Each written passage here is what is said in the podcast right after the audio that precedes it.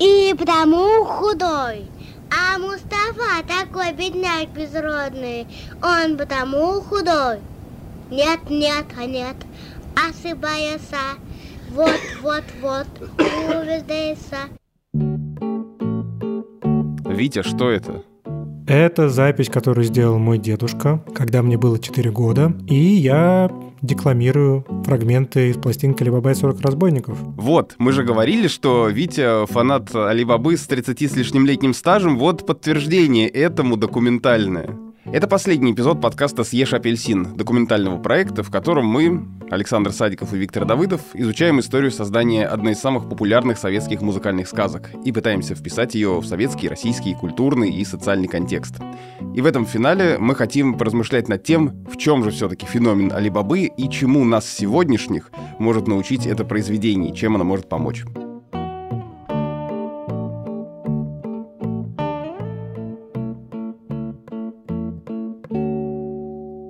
Алибаба будет передаваться всегда, потому что это, ну, шесть поколений через такие вещи проходит. Говорит Барт Дмитрий Богданов. Хотя это субъективная довольно история, поскольку я как бы близко ко всей этой. Но вот на примере моей семьи. Есть у меня внуки, совсем младшие и не очень.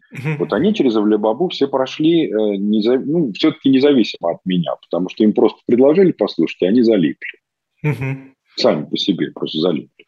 У меня довольно капризные и музыкально очень утонченные внуки. Они эту, э, э, эту музыку очень воспринимали всегда. Алибаба живет в поколениях. Люди, слушавшие сказку в детстве, в 80-е годы, в 90-е, ставят ее сегодня своим детям. Так делаю, например, я. Песня, песня, когда дудеть, песня. И из разговоров с авторами произведения, с э, Вениамином Смеховым, с Татьяной и Сергеем Никитинами, у нас сложилось понимание, что для них вот такое отношение со стороны аудитории – это повод для гордости. Так вот, если спрашивать, в каких случаях у меня согревается теплее на сердце, то это, конечно, Алибаба. Когда самые неожиданные люди, лучший музыкант мира, пианист Евгений Кисин, я помню, что-то к моему дню рождения они придумывали, и он играл, а его потрясающая жена Карина Арзуманова знает наизусть Алибабу, и трое ее взрослых ребят знают и аккомпанируют. И это было для меня просто чудом. Когда я это увидел, услышал, как к этому относятся. И, и таких неожиданных воспоминаний об Алибабе было порядком в разных местах. Особенно в Австралии, конечно, приятно. Ну, это как бумеранг возвращается через годы. Вспоминают Татьяна и Сергей Никитины. Когда почти все люди, с которыми мы общались, говорят, а, Алибаба, у меня эта пластинка там до дыр затерта, там диск и так далее, и так далее. И дети наши слушают, и внуки сейчас слушают. И, конечно, вот эта обратная реакция – обратная связь, она играет очень большую роль. Ты начинаешь понимать все-таки, что ты забросил. Но у нас Саша, наш сын, он даже любил болеть, когда вышла пластинка. Потому что у, у нас нон-стоп эта пластинка крутилась. Он э, слушал весь день. С начала до конца дня он слушал эту музыку. Он там играл, но при этом это звучало. Влияет это на жизнь? Нам кажется, да, может, он нас, к нам лучше относился. Он этих всех людей видел, знал, и это все э, как-то влияло на нашу семью тоже. Среди иммигрантов, наших соотечественников, многие из которых меня поражали тем, что они уезжали навсегда из Советского Союза – и у них оказывались в их архиве, которые они бережно хранили, и программки спектаклей театра на Таганке, современника и так далее, но и пластинка Алибаба. И я много-много раз получал удовольствие, расписываясь на этой пластинке, а еще смешнее, когда я расписывался последним, потому что там уже нанесли свои автографы. Филатов, Табаков, Юрский и так далее. Ну, например, э, песня про старые раны очень хорошо звучала в компании вот Вейсберовской, э, его друзей, альпинистов, некоторые из которых лишены половины ступней из-за обморожения где-то там на горе. Кто-то еще какие-то травмы имел буквально. Пожженные молниями. Да, шаровая молния наших вот знакомых альпинистов. И вот когда уже вот в этой компании про старые раны пели, это было очень актуально. Ну, в общем, сказка разошлась на цитаты, и люди друг друга узнают по этим цитатам. Такой культурный код. А еще для создателей пластинки, по крайней мере для некоторых из них, работа над Алибабой была временем, которое они вспоминают как счастливое. А саму работу они считают творческой удачей. Но это одна из больших удач. Вот. Я говорю, что сам себе завидую и Берковскому, и себе, тем, которые тогда имели такое счастье сочинять, да еще и получить воплощение почти на сто процентов, можно сказать. Ведь э, частенько так бывает, и так было не, не раз вот, и в моей жизни, в моей карьере, когда ты создаешь произведение, а потом есть некое воплощение. Оно бывает на 20%, на 30% от того, что ты ожидал бы. А тут, в общем, даже на 150. Вот, и это счастье. Мы дорожим этими моментами. Они нас обогащали. Вот как работа над Алибабой, понимаете, это какое-то счастье было. Счастье. А что такое счастье? Оставляет оно след в твоей жизни? Наверное, оставляет на всю жизнь. Так вот все эти вот моменты, они как-то складывались, складывались. Это как снежный шар, который катится, в котором ты сидишь, и оно все несется по жизни. Что же такого особенного в Алибабе? Мы не раз уже высказывали банальную, наверное, мысль, да, что посыл Алибабы — это добро побеждает зло. Но, наверное, все чуть-чуть сложнее. Во-первых, так можно сказать про многие произведения для детей, что добро побеждает зло, и главная мораль. Хотя стал вспоминать какие-то еще советские пластинки, фильмы. И, честно говоря, не то чтобы прям вспоминаю много произведений с такой моралью.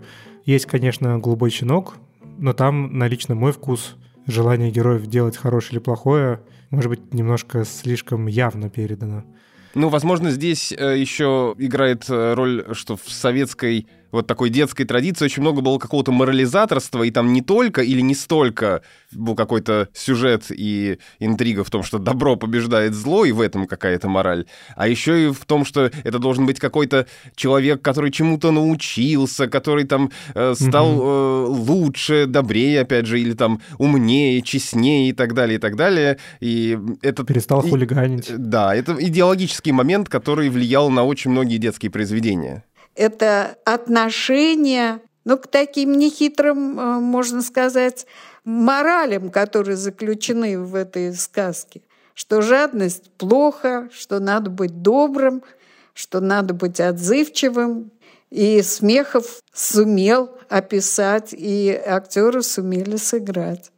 Каждый актер с иронией скорее к себе, которая это воплощает – а к э, героям относились с нежностью и любовью. Олег Павлович любит Алибабу. Его улыбка чувствуется даже когда ты не видишь его лица. И э, вальяжность Хасана, и все это. Нет, мне кажется, это не пародия. Что мы играли в эту сказку, это правда. Да, конечно, я согласен. Это была игра в Алибабу. Все это как бы понарошку.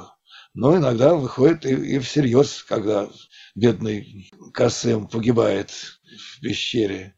Вот. Или когда мы поем про Хасана. На сцене, когда мы вспоминали эту величальную песню, то мы совершенно четко имели в виду нашего Брежнева, например.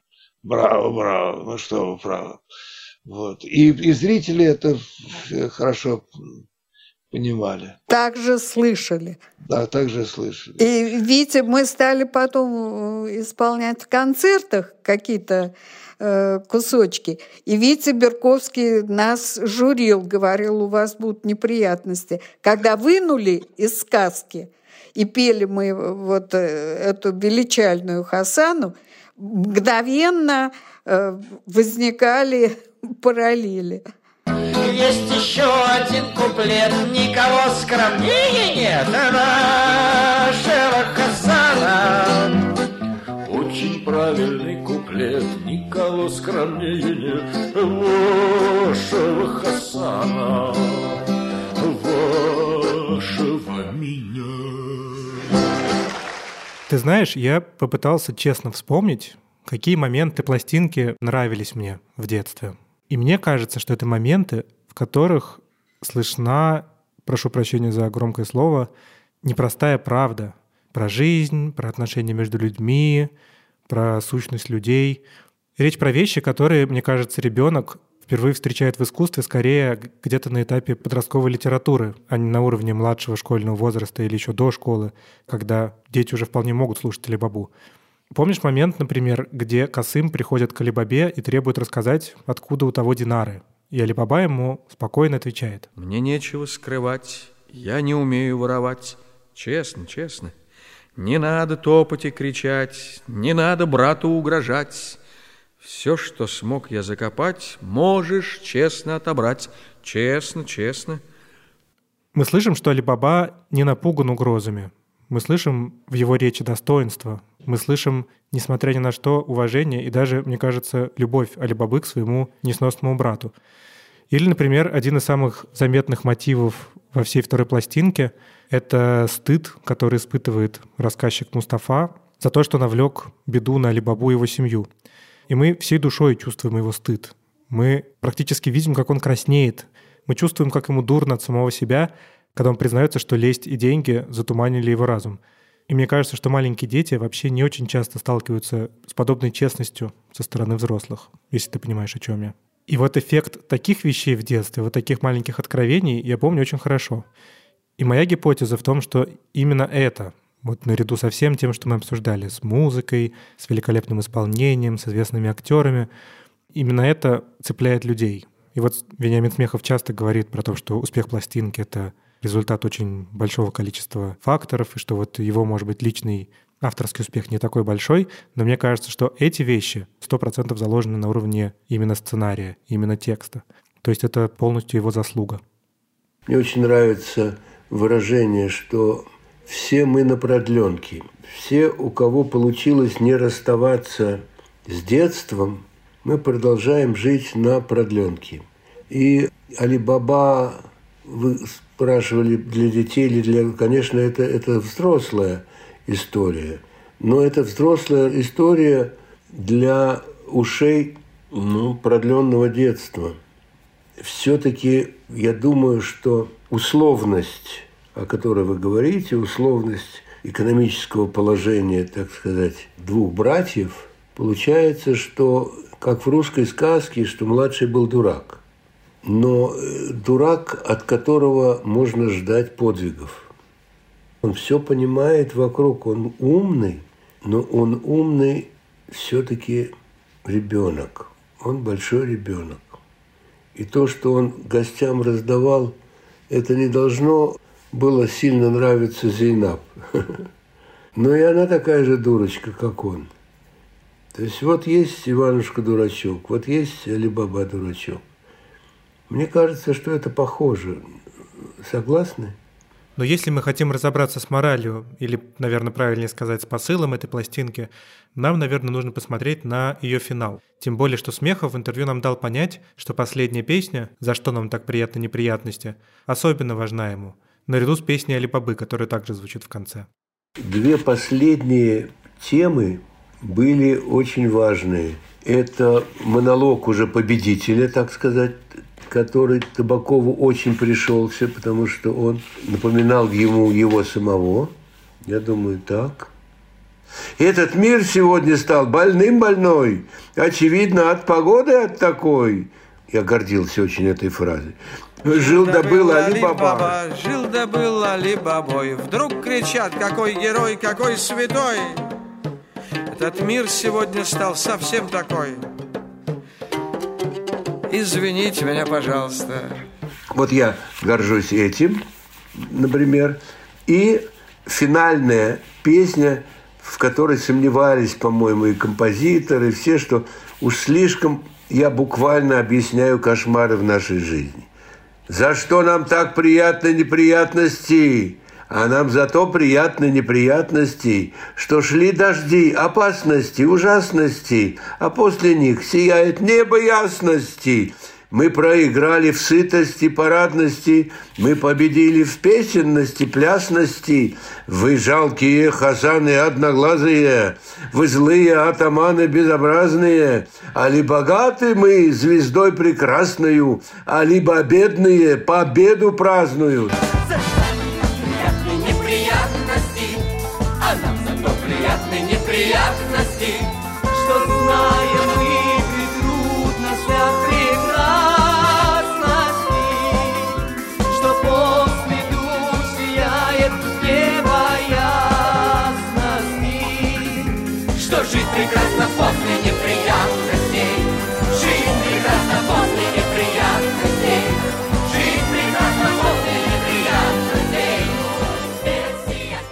Мне ужасно нравилось, что жизнь прекрасна после неприятностей. Это нам годится с вами все время. Я, признаюсь, эту финальную заключительную песню в детстве не понимал. Во-первых, зачем после уже произошедшего очевидного финала, когда Хасан убит и даже прозвучал уже «Перси, Перси» еще раз, зачем опять какая-то другая песня? Во-вторых, не все слова я мог разобрать. Например, мне слышалось «мы, жалкие Хасаны одноглазые» вместо «вы», и посыл песни становился немножко непонятным. Но еще там есть, наверное, единственная на весь альбом действительно заметная склейка. После барабанного интро, которое сыграл наш собеседник Александр Симоновский, немножко не в такт приклеено начало куплета. Короче, общее впечатление у меня было немножко смазанное от этой концовки.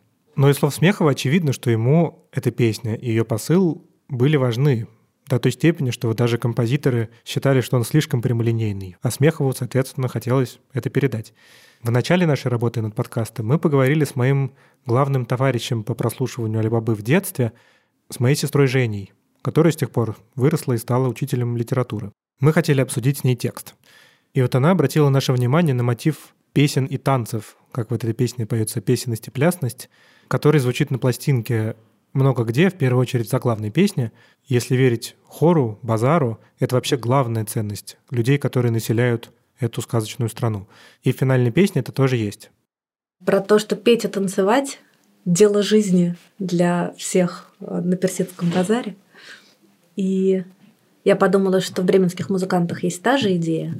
Тоже главные герои отличаются тем, что они не работают, и богатства у них никакого нет, а они просто будут петь и танцевать, и этого достаточно. А кто не понимает, что это прекрасно, тот дурак.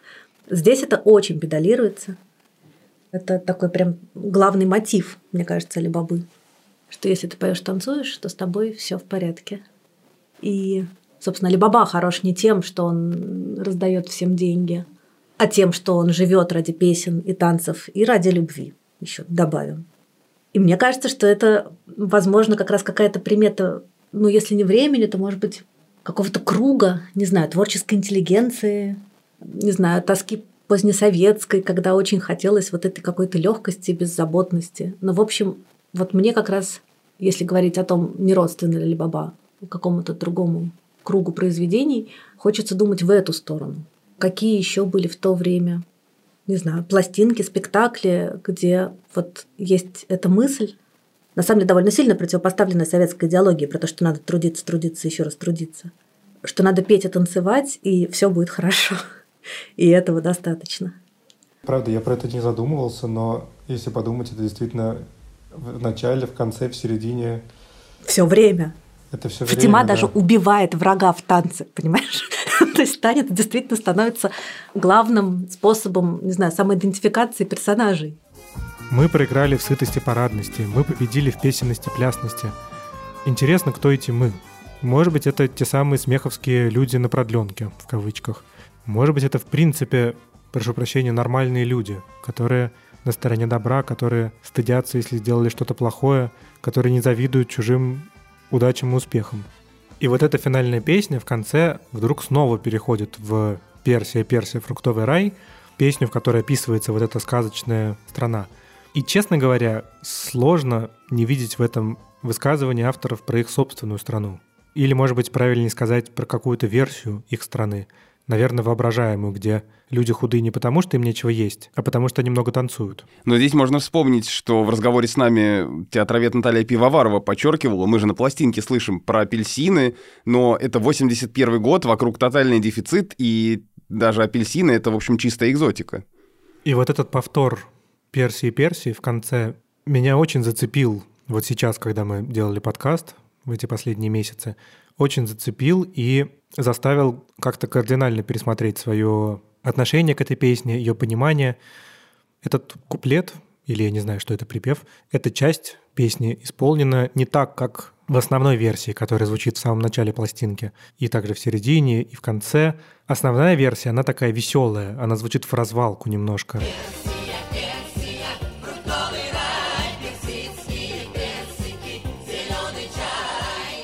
Ее функция, наверное, завлекать людей в это действо.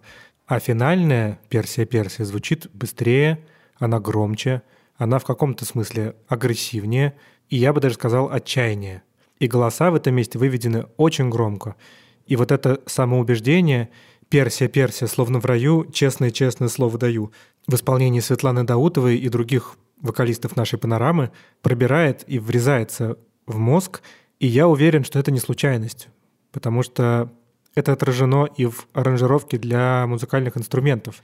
Если послушать внимательно, там просто какой-то, знаешь, фейерверк из духовых, из скрипок, синтезаторов, всего остального. Там очень много всего происходит. Барабаны тоже играют какой-то вроде бы диско-ритм, но с какими-то добавленными сильными акцентами. То есть авторы явно хотели что-то передать этой аранжировкой, этим изменением аранжировки, этой яростью. И эта отчаянность напоминает мне финал пластинки Смехова про ежиков, про которую мы говорили во втором эпизоде. Финал этой пластинки совсем не отчаянный, но там есть даже какая-то неумолимость. Гуси будут, а также другие звери, которые должны им помочь, будут бесконечно петь, перенимая эстафету друг у друга свою финальную песню, чтобы не дать лисе их съесть. И в конце Смехов говорит, вы не бойтесь, не бойтесь, лиса не съест гусей не бойтесь и спите. Поэтому мне кажется, что вот эта эмоция, так или иначе, она какая-то ключевая для Смехова была. И, безусловно, мы можем предполагать, что авторы пытались здесь выразить, но на меня стало производить сильнейшее впечатление. Это песня, где мы слышим, как неизвестные вокалисты, которых жизнь потом забросит на другой конец земли, поют про вот эту сказочную страну на пике застоя за несколько лет до того, как то, что было навсегда наконец не кончилась и не изменила их жизнь безвозвратно. За что нам так приятной неприятности, а нам зато приятной неприятности, что шли дожди опасности.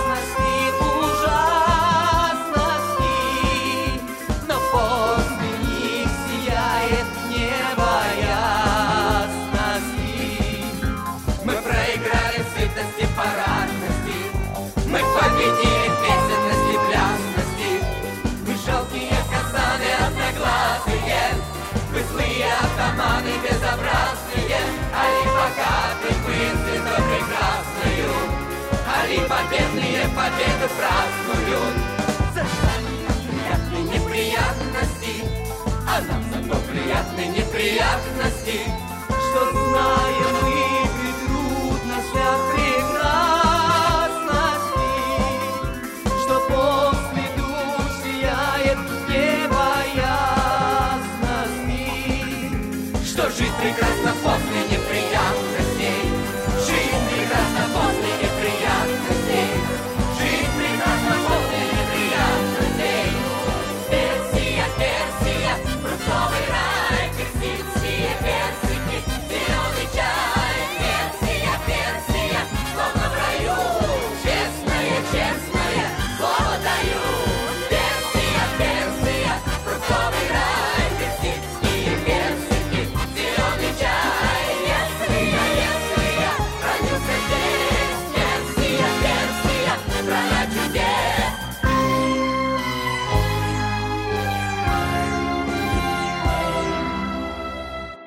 Ну, я, честно говоря, не знаю, вкладывали ли исполнители и авторы вот весь этот подтекст, эту отчаянность с самого начала, но в то же время тем и интереснее, тем и значительнее это произведение, что в нем есть простор для интерпретаций, и мы сами можем услышать что-то, чего авторы, может быть, не вкладывали, ну или не так думали об этом с самого начала, но что в этом оказалось заложенным, и это находит нас отклик.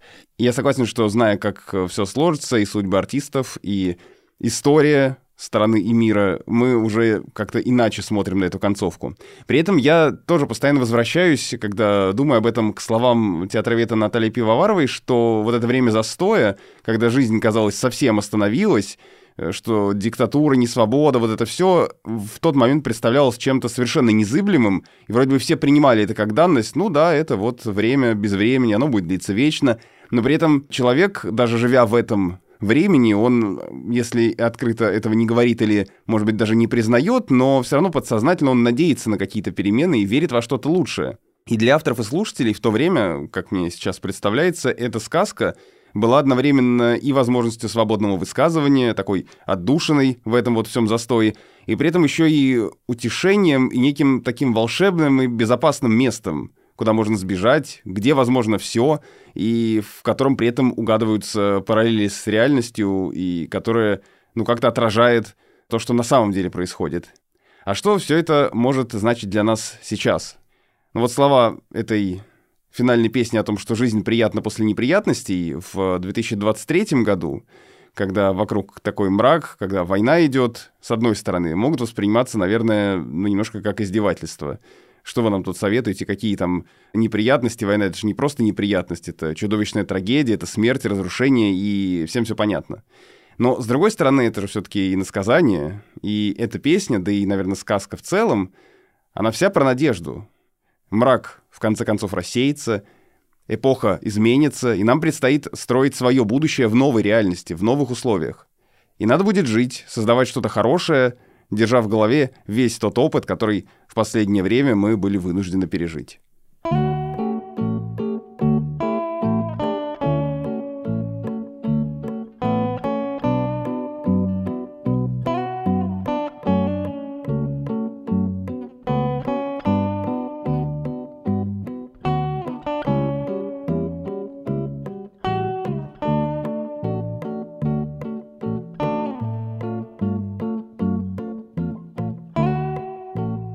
Это был подкаст «Съешь апельсин» об истории советской музыкальной сказки «Али-Баба и 40 разбойников».